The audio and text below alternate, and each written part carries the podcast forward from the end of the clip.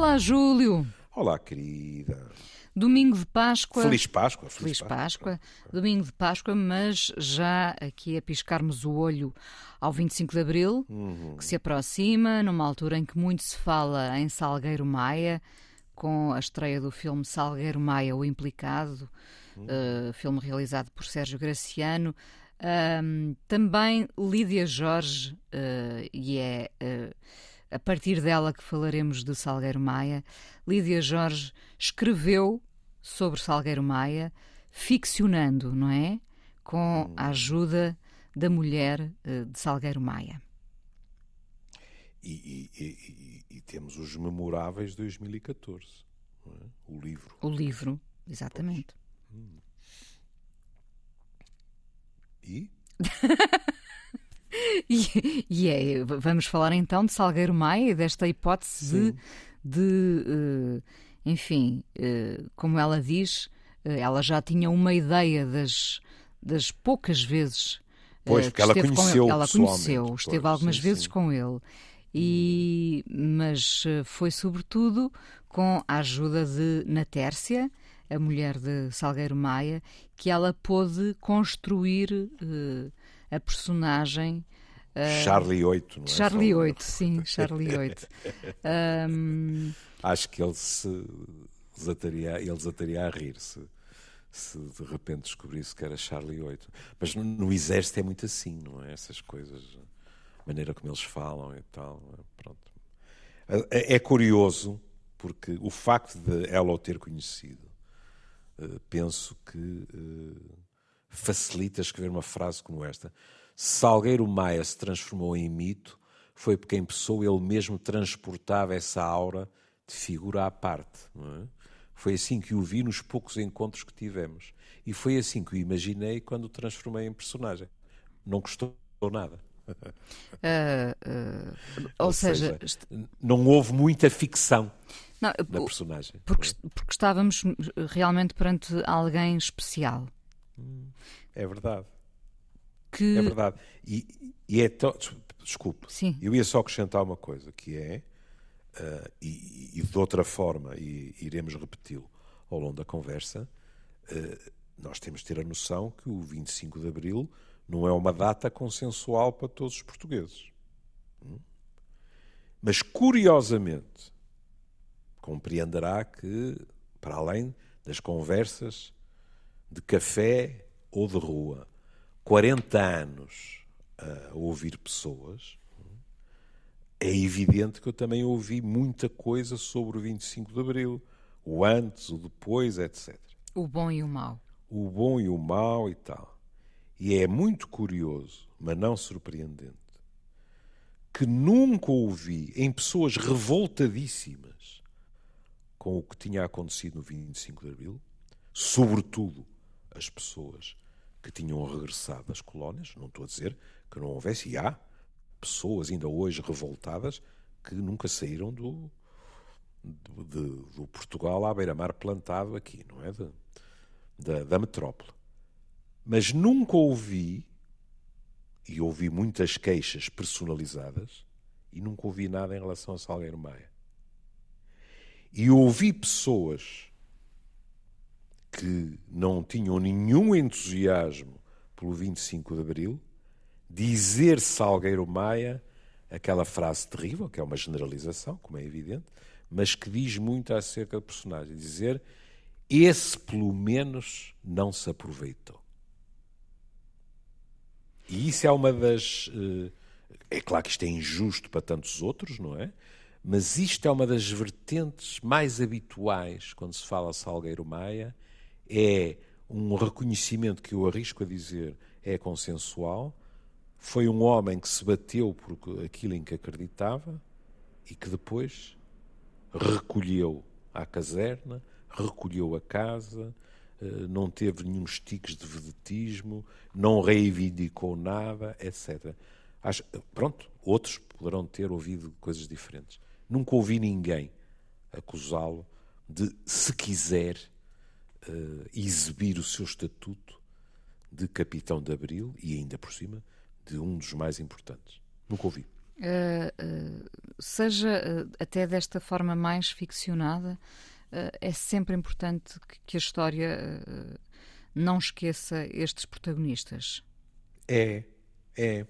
Isso é curioso, porque vai contra algo que a personagem diz no fim de, de, desta reportagem, que é um dia será bom que nem se lembrem de nós que nem saibam que nós existimos, etc. Devo-lhe dizer que é talvez a única parte daquilo que, que é posto na boca da personagem uh, que me deixa muitas dúvidas.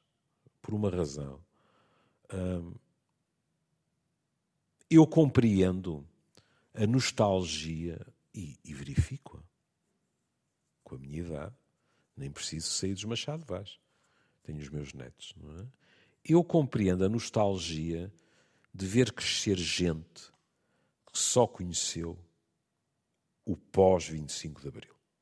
Em termos, como é evidente, estamos a falar daqueles que consideram que o regime antes do 25 de Abril, como eu considero, era um regime não democrático e profundamente lesivo dos direitos e liberdades dos portugueses. E essa noção de que há gente, e, e isso acontece todos os dias, a quem nós contamos determinadas histórias e que olham para nós com um ar uh, risonhamente desconfiado do género. Hum. No meu caso, o avô, se calhar, como diria a minha própria avó, dormiu encolhido. Está a exagerar, está-se a esticar. Olha, não preciso lhe dizer mais. Não é? a história da licença de isqueiro, de três pessoas ser um ajuntamento, etc, etc. Para eles é, é quase impensável. É? Lá está, é, ao... é coisa de filme. Exato, fica quase ao nível de quando nós dizemos não havia telemóveis, não é? Que é uma coisa que os deixa completamente varados. Então como é que vocês viviam? Exato. Mas por outro lado, em termos gerais, não estou a falar de Salgueiro Maia, não estou a falar de 25 de Abril, esquecer protagonistas e acontecimentos, deixá-los transformarem-se em mais uma data só, que de vez em quando nos obrigam a decorar para passar exames, é perigoso. Porque lá vem o velho hábito humano de esquecemos-nos do passado e repetimos-lo. E eu acrescentaria: estamos em pleno período, isto é um exemplo como outro qualquer, em pleno período de reflexão antes da segunda volta das eleições francesas, é, não é? Eu diria que uh, há uma uma vaga como é que eu hei de pôr isto? Há uma vaga de de recusa sou, por vezes até de repulsa por aquilo que eram e são os partidos políticos clássicos do tipo de populismo. Porque isto reflete, em geral, uma desilusão. Quando se, para, para não estarmos eh, a falar de eleições portuguesas, uh, até porque estamos sur le champ, em termos de França, quando se ouvem determinadas entrevistas, aquilo que temos não é verdadeiramente uma ideologia política na boca das pessoas. É uma profunda desilusão. E porque as pessoas estão desiludidas com um sistema e com os seus protagonistas, têm tendência a aglutinar-se à volta de quem zurze esse sistema e exibe uma virgindade. Quer dizer, eu não tive nada a ver com isto, e, portanto, vou acabar com esta choldra, com este lamaçal, não é, etc. Não é ideologia, é protesto. É, é. Muitas vezes é. Um protesto muitas e é isso vezes que explica. esvaziado, não é? Esvazi... Um... é? É, é isso que explica que de vez em quando há pessoas, já lhe devem ter dito a mesma coisa, que é assim. Mas eu não, não percebo como é que aquele grupo ou outro grupo vota no candidato tal o programa dele não lhes é favorável. Mas eles não estão a votar no programa. Eles estão a votar, a votar contra. é completamente diverso. O que é, Aliás, o que, o que pode ser realmente grave, não é? pode, se quiser, do outro lado do espectro,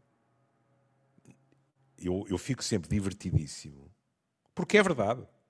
Eu fico sempre divertidíssimo quando há alguns amigos meus, portanto, a velha gente do reviralho, e aqui vamos ter muito cuidado, eu fui sempre um, um filho da média burguesia portuense, é? nunca fui um revolucionário. É muito fácil, às vezes, nós dizemos refazer a história, às vezes refazemos a nossa história, sabe? E de repente passámos a ser gente que teve intervenções brutais, isto e aquilo e tal. Não é verdade. Pronto. Mas às vezes até amigos meus que tiveram intervenções muito mais implicadas, para citar o nome do filme, do que a minha, e às vezes eles dizem: epá, sabes uma coisa? Só ouvi, e mais uma vez é uma generalização, só ouvi uma coisa boa antes. Éramos todos do contra. E isto é engraçado, porque a seguir ao 25 de Abril, como era inevitável, aqueles que eram todos do contra estilhaçaram-se em diversos grupos. Porque uns pensavam assim, outros pensavam assado. Antes eram todos contra a situação. Depois, cada um desses grupos preconizava caminhos diversos e a democracia é isso. É discussão, é diferença de opiniões, é respeitar o voto, etc. Claro, Era- é verdade. Era fácil ser do contra Pois é. numa altura em que a falta de liberdade era comum. Claro, era. Era um mal comum, digamos. Exato. Ah, neste momento, penso que isto obriga a reflexões mais profundas, ah, porque as pessoas, n- neste país em questão, ah, no caso de França, têm liberdade, não é? Qual é a bandeira comum? Ah, ah, o protesto por si só, não é? Sim, sim. Sim, sim. Aliás, todos nós sabemos que até há determinadas regras, se calhar é uma palavra exagerada, não é? Mas veja, com frequência eh, nós vemos os analistas políticos dizerem assim: nas eleições autárquicas, os cidadãos aproveitam para castigar o governo. O que é que isto significa? Os candidatos do, do partido ou dos partidos que estão no poder, às vezes levam de tabela, que é a malta pensa assim: isto não é para mudar o governo. Mas eu também não tenho gostado de algumas coisas que eles têm feito. Ora, então, vamos dar-lhes um sinalzinho amarelo e vou votar noutros. Mas nas legislativas seguintes, se calhar, volta a votar no partido que está no poder. Porque tudo medido e avaliado, mesmo assim, olha, ou está de acordo ou acha que é do mal ou menos. é? Sendo que Ou nas seja- autárquicas nós estamos a premiar determinadas pessoas eh, em quem acreditamos, não? E não tanto o partido. Muito mais isso, felizmente. Mas também muitas vezes se vota em partidos. Não tínhamos ilusões.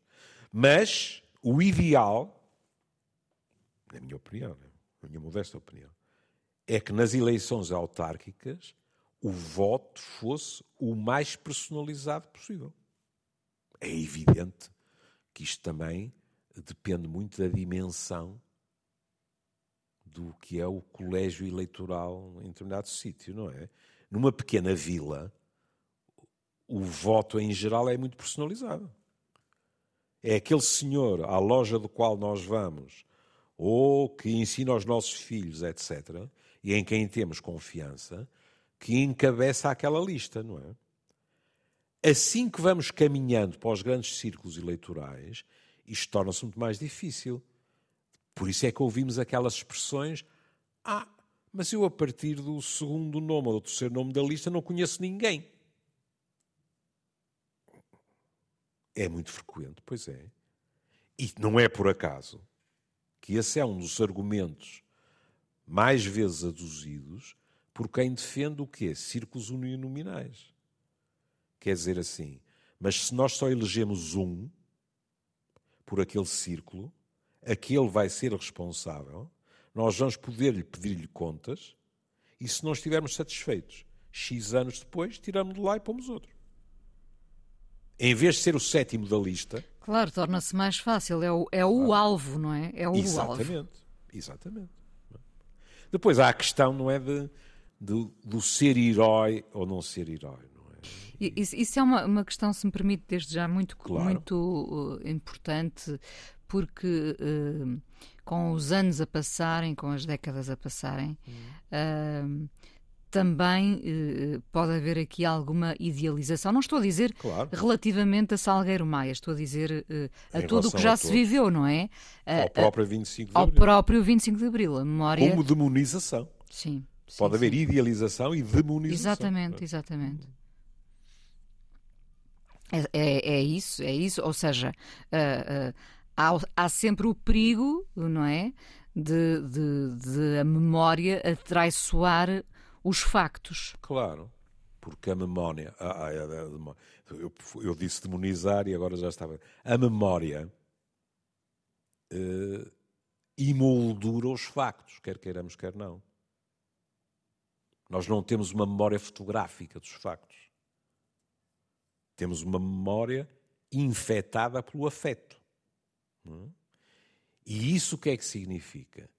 Olha, vamos sair do 25 de Abril e das revoluções e dos heróis.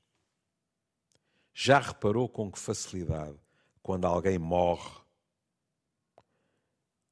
é, são sublinhados a traço grosso os aspectos positivos e há uma espécie de amnistia a aspectos menos positivos ou mesmo negativos. Isso acontece com frequência. Que é uma espécie de refazer a personagem. Portugal, aliás, a esse nível, tem uma reputação, os latinos em geral, têm uma reputação de nem precisar de mortes. Que é, passa algum tempo e com uma boa jantarada as coisas, passa-se uma esponja por cima. Acha que sim? Ai, sim, sim, sim, sim, sim, sim. É muito, é muito frequente que haja, é claro, então se houver comunhões de interesse, então ainda é mais fácil. É? Eu, eu penso é que uh, o que vai acontecendo, uh, pelo facto também do país ser pequeno, é que as pessoas mais tarde ou mais cedo se conhecem, nem é preciso a jantarada, não é? Uh, se conhecem e, e, de repente uh, estão a dizer: Pois, uh, eu nem gostava assim tanto dele, ou do trabalho dele, ou, ou, das opiniões dele, mas ele até é um tipo. E, e, isso, olha, agora se estivéssemos aqui com, com o terrível Manelzinho. O Manel dizia já, pois ainda por cima somos todos primos uns dos outros. Exato, exato. Não é? Exato. E é muito frequente aparecer uma figura mediadora. Alguém que vem ter connosco e diz: oh, pá, também que chatice, pá, eu estive com ele, pá, oh, pá, bastava um gesto teu, pá, isto compunha-se tudo. E, e entretanto já disse do outro lado a mesma coisa. E não é raro que depois isso acabe ou numa cerimónia, olha, ou num jantar, ou qualquer coisa em que as pessoas cumprimentam-se e de repente o gelo quebra-se.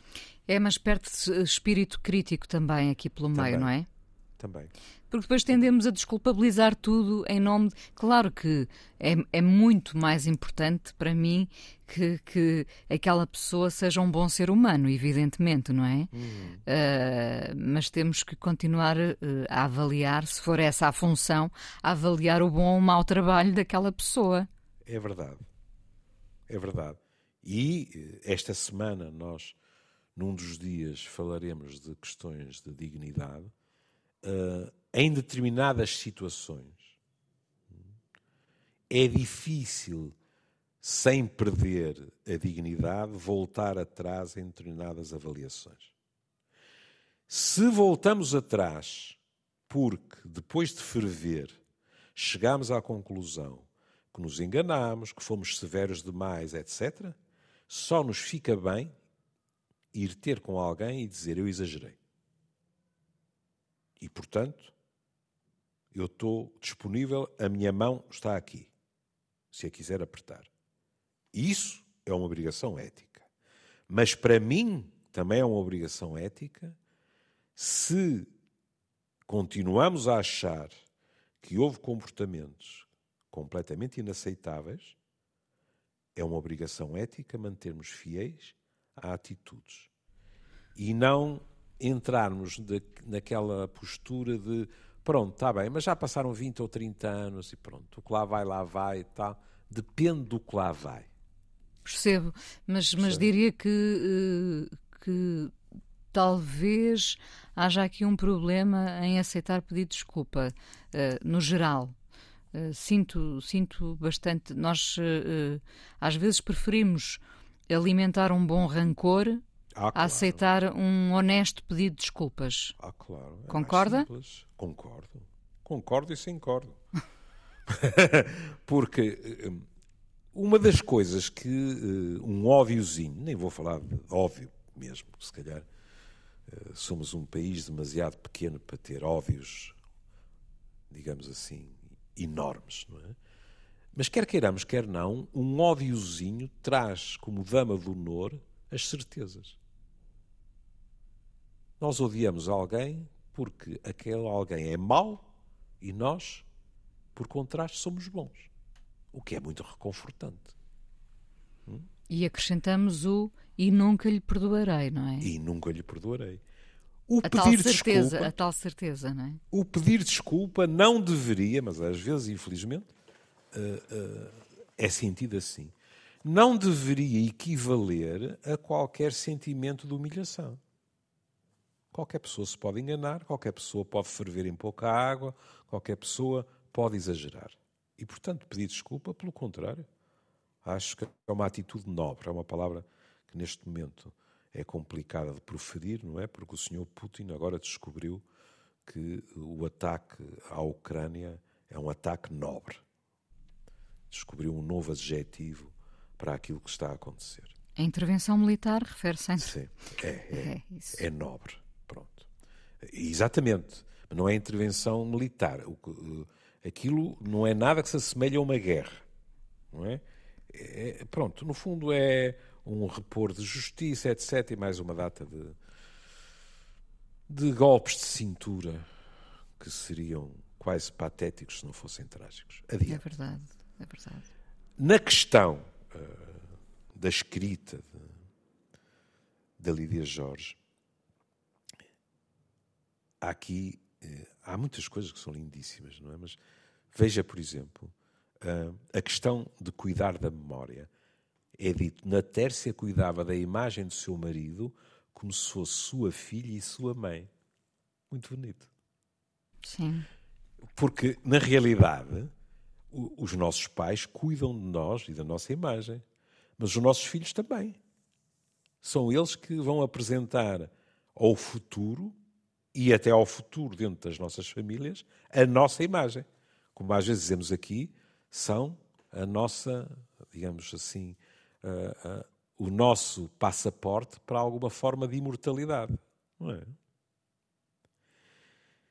Do meu ponto de vista, escreve Lida Jorge, não precisam de chamar herói, tão só o memorável entre os outros memoráveis. Passaram 48 anos, e agora veja isto, isto vai ao encontro do que a Inês dizia. Eles continuam tão jovens como os jovens que nasceram há pouco. A proeza que cometeram ainda não terminou ninguém, nem o tempo, foi capaz de a destronar. Escrever sobre tudo isso foi fácil. E ela agora repete: não custou nada. Nós, no fundo, precisamos de. de para quem, para quem vê o 25 de Abril como um, um, sonho ou meio sonho tornado realidade, não é? Porque há quem diga que ficou muito aquém do sonho, mas nós uhum. precisamos desse sonho em contínuo, precisamos de nos alimentar de uma coisa que, que aconteceu, que foi possível acontecer, não é? Porque, é. porque agora no presente tudo nos parece mais difícil de concretizar. Não é concorda? Verdade. Estou completamente de acordo. Assim que a Inês disse meio, eu já estava no seu bote. com os dois pés. E com os dois braços, se eu preciso ramar. Pronto, está bem. Mas um, não muito, repara, não muito que eu sou idoso. O tema é interessante porque o, É. o so- o sonho eh, peca muitas vezes por eh, vários excessos, não é? O sonho peca por ser excessivo à partida, não é? Até porque nós falamos, quando, quando falamos em sonho, eh, facilmente lhe juntamos o verbo alcançar, não é? É verdade. E podemos sonhar com utopias até. Hum? Pronto. Mas aqui é importante porque acho. A Inês dirá se está de acordo. Mas acho que de vez em quando, quando, quando se discute, neste caso 25 de Abril, mas eh, é comum a outros aspectos, é a, a nossa, a nossa tendência para deslizarmos para chavetas. Ou seja, há uma frase que muitas vezes surge, até na vida política, até eh, na rua, numa manifestação, etc. Por exemplo, cumprir abril. Hum? E nós temos tendência para, quando se fala de abril como estando incompleto, em termos do que foi sonhado, a Inês disse meio, é? temos tendência para imediatamente dividir isto na tal chaveta e dizer assim: pronto, agora quem é que temos a falar disto? Bom, temos a gente de uma determinada esquerda que acha que isto não deu aquilo que devia ter dado porque os reacionários cortaram a trajetória que devia ter acontecido. Bom, mas também temos gente que, ab início, achou que o 25 de Abril não ia numa boa direção. E se continuamos por estes caminhos, é muito fácil acabar numa barricada, uns de um lado e outros do outro. E a realidade é mais complexa. Olha, eu nunca aspirei a mais com o 25 de Abril que não fosse uma democracia parlamentar, como a que temos. Sim. Pronto. E, no entanto, Um sonho razoável. pronto. E, no entanto, Mas, mas não foi fácil chegar até lá, não é? pois não, não só não foi fácil, como essa democracia parlamentar ficou aquém daquilo que eu desejava. Eu acho que se podia ter ido mais longe naquilo que é a vivência democrática deste país, naquilo que são as condições de vida deste país, etc.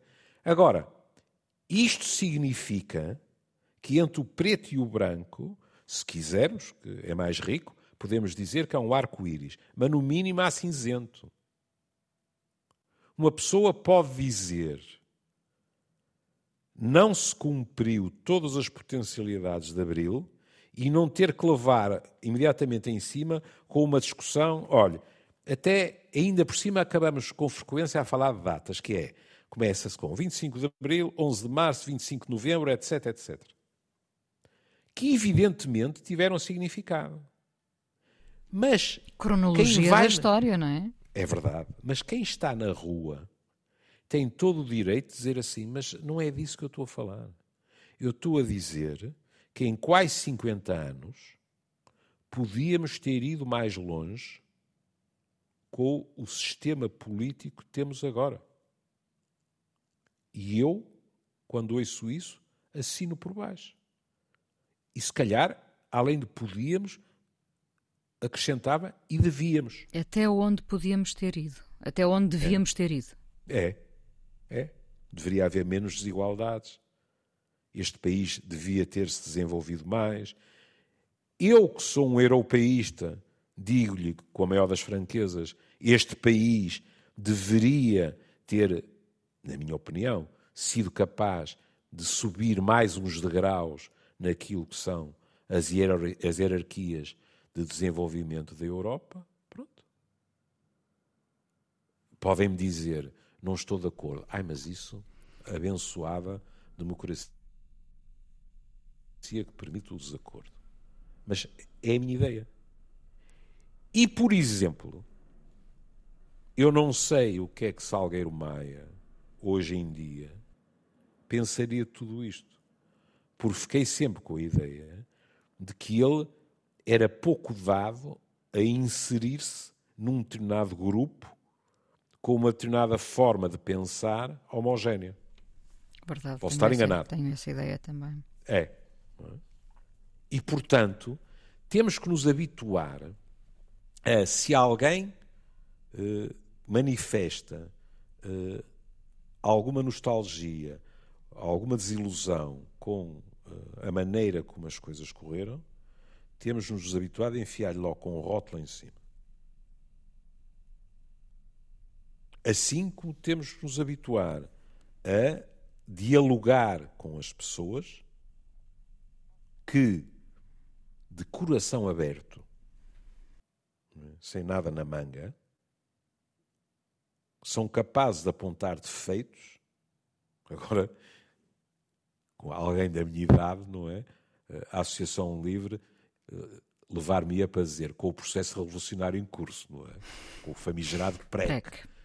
Muito depois do PREC, há pessoas que discordaram de muitas das opções e estão mais que no seu legítimo direito, e isso não as torna perigosos fascistas que gostariam de ter apagado 25 de Abril na noite de 24. Com certeza, não é? Há, há, repara, há pessoas que aparentemente viveram uh, desencantadas com o tal sonho que não se cumpriu, mas uhum. uh, na verdade esse desencanto poderia vir uh, de, de, muitos outros sonhos, não é? Uhum.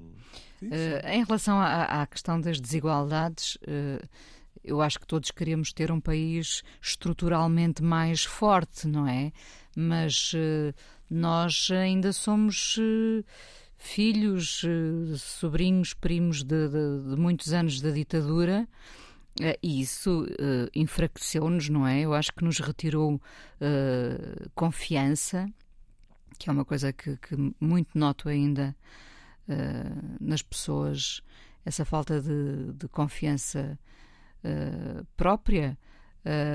confiança, visão otimista, não, não sou eu a puxar para o otimismo, como hum. sempre, não. Eu sinto que as pessoas ainda têm uma uma visão uh, às vezes mais áspera da vida e atribua a, a, a, precisamente aos anos de ditadura. Claro que o Júlio pode dizer, ah, mas isso também aconteceu em Espanha e os espanhóis são aquele povo. Um, não sei, mas no nosso caso. Mas, é, mas aí repare, eh, pronto, e, e sabe a parcimónia com que. Porque eu não sou um analista político. Nem eu. Pronto. mas tenho direito às minhas pequenas asneiras. Mas lembro-me uma vez ouvir alguém dizer uma coisa, dizer assim: uh, Salazar e Franco eram ditadores, mas em termos de economia, Franco ou quem pensava por ele, não sei, uh, teve opções que foram melhores porque Salazar era muito desconfiado, sabe? Tinha muito tinha muita noção até que o que o próprio turismo acarretava riscos para a alma portuguesa, para o bom povo português, etc. Não é? Uh, Deixe-me só fazer este parênteses. Hum. Um ditador é sempre desconfiado. Senão não precisava ah, de centrar em si níveis, sim, sim, uh, sim. todo o poder, não é? Claro, claro. Em contrapartida, por exemplo, em relação ao turismo, Espanha abriu-se com muito mais facilidade e percebendo muito melhor o que ali estava. É? E quem diz a este nível, diz a outros. E isso também conta. É? Se quiser, sob certos aspectos, nós fomos sempre muito mais paroquiais do que Espanha. E, portanto, bom, é evidente também comparar a dimensão do país, os recursos, etc. Mas não foi só isso. É? Eu, eu, eu lembro-me de, de, ouvir eh, uma frase terrível que é uh, uh, fazer turismo é vender a alma dos portugueses. Estou completamente à vontade para dizer isto, porque, como sabe, de vez em quando eu rosno contra determinados exageros. Rosnamos todos, não é? Quando, pronto, quando, quando está em causa, por exemplo, a perda de identidade, de que Aí já está. falamos aqui várias vezes, não é? Aí está, não é? Mas se quiser, não é? Eh, eu acho que o salazarismo, porque eu tenho sempre muita dificuldade em, em centrar tudo numa pessoa, não é? Dizer, não faz sentido. O salazarismo era, era, era, era muito paroquial, quer dizer, era, era aquilo. O bom povo português é muito curioso, porque eu disse, pelo menos uma vez, se calhar mais do que uma, neste programa, não é? E li até, se bem me lembro, um, um, um decreto em que se dizia que saber ler, escrever e contar era suficiente para a maioria dos portugueses, tal e tal. E houve uma senhora que, muito educadamente, me mandou uma mensagem a dizer: Desculpe, mas eu acho difícil que isso seja verdade, porque durante o Estado Novo construíram-se muitas escolas. O problema é que uma, uma coisa não invalida a outra.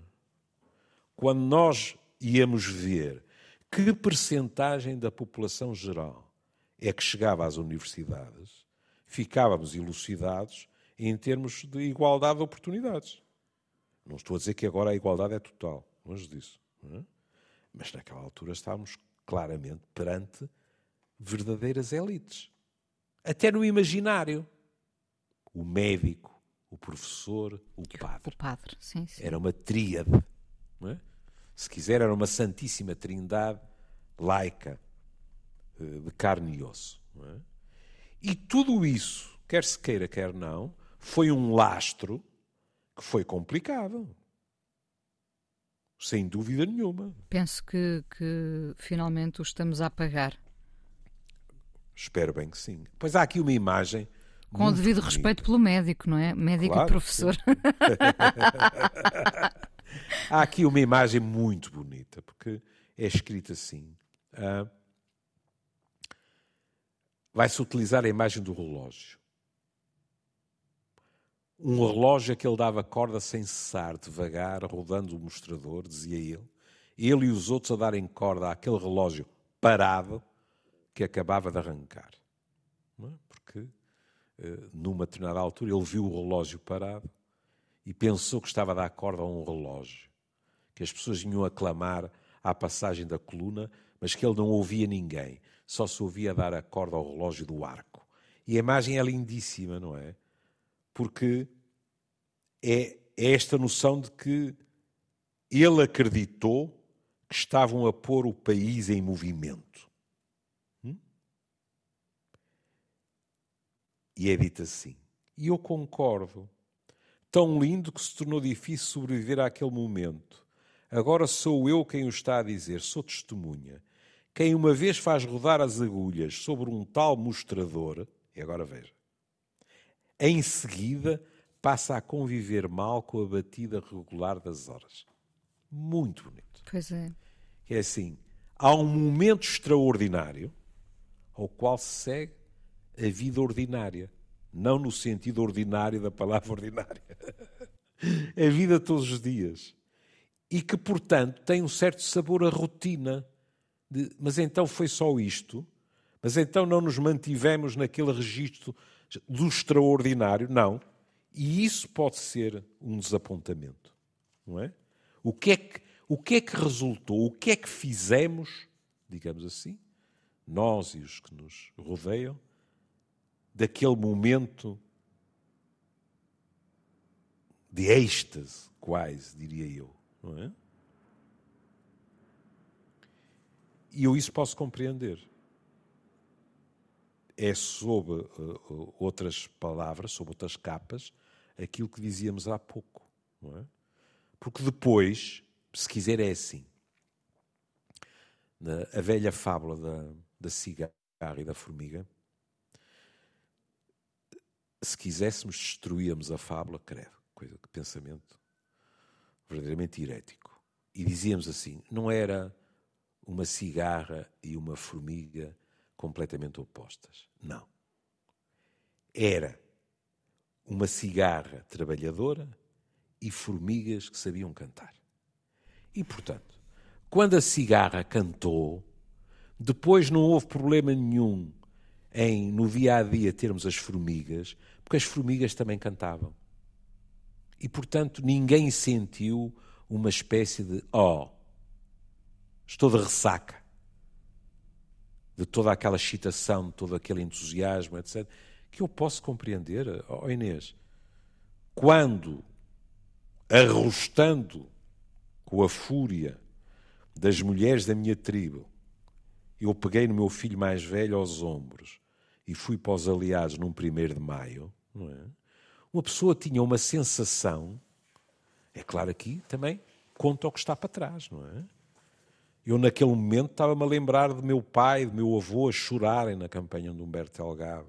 Estava-me a lembrar de meu pai a chorar no 25 de Abril e a dizer como eu daria tudo para seu avô ter assistido a este dia. Uhum. Hum? Temos que ter a noção que ao mesmo tempo havia pessoas que estavam a temer pelos seus pais, pelos seus irmãos, o que é que lhes poderia acontecer. E que também eram portugueses. E que não eram todos da PIDE. É preciso ter essa noção também. Não é? É preciso mas ser justo. É preciso ser justo. É, mas no meio, no, lá está, no meio de tudo isto também é fácil perdermos uh, com, com essa coisa da justiça, não é? Uh, e de irmos com, com essa ideia do, do sonho, da revolução, do, de dividir os bons e os maus. Uh, enfim, Porque também é mais fácil. É mais fácil assim. É mais fácil é. assim. Júlio, é fácil já assim. não temos é tempo. É. Então, ia só uh, uh, pedir-lhe uma coisa. Porque ainda por cima tive muito prazer em fazer isto, porque eu tenho uma dívida de gratidão com a Lídia Jorge, porque há muitos anos, há muitos para mim, claro, para ela, metade. Mas há muitos anos nós estivemos juntos num, num encontro no Martinho da Arcada e eu estava muito intimidado. É? E ela foi de uma, de uma gentileza extraordinária para mim. E há uns versos da Lídia Jorge que eu gosto muito, que rezam assim: Cai a chuva no portal, está caindo entre nós e o mundo. Essa cortina não a corras, não a rasgues, está caindo fina chuva no portal da nossa vida. Gotas caem separando-nos do mundo para vivermos em paz a nossa vida. Cai a chuva no portal. Está caindo entre nós e o mundo. Essa toalha ela nos cobre. Não a rasgues. Está caindo chuva fina no portal da nossa casa. Por um dia, todos longe, e nós dormindo, lado a lado, com páginas de um livro esta imagem final dá cabo de mim. Porque nós dois dormindo lado a lado já é magnífico, longe do mundo, etc. Mas acrescentar com páginas de um livro que inveja! Adorava ter escrito isto. Muito bem, recordamos então brevemente aqui também o nome de Salgueiro Maia. Uhum. Estamos uh, neste domingo de Páscoa, mas a poucos dias do 25 de Abril, entretanto, já com a estreia uh, do filme dedicado a Salgueiro Maia, O Implicado, e Lídia Jorge, que, que escreveu sobre sobre Salgueiro Maia. Também recordamos aqui algumas palavras desse texto. Júlio, vamos terminar ouvindo Zeca Afonso traz outro amigo também, se lhe parecer hum. bem, não querendo rimar. Não me ofenda, não me ofenda com essa pergunta. Um beijinho. Um beijinho. Podia preferir outra canção, podia um, preferir... Tá outra do Zeca, outra do Zeca. Zeca. E um, um, bom, um bom resto de domingo de Páscoa. Seja um dia inteiro, seja muito pouquinho, muito pouquinho, muito pouquinho. Isso. Beijinhos. Beijinhos.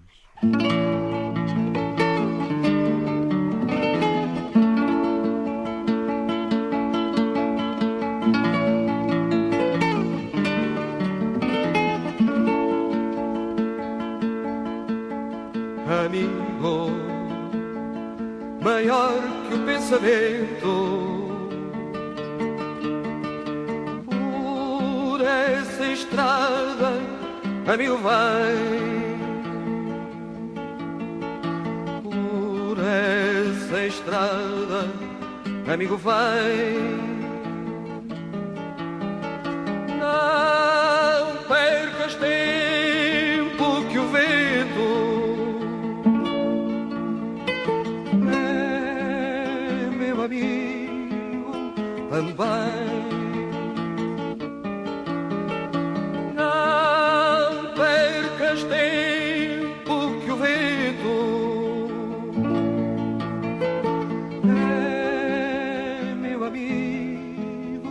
怎么办？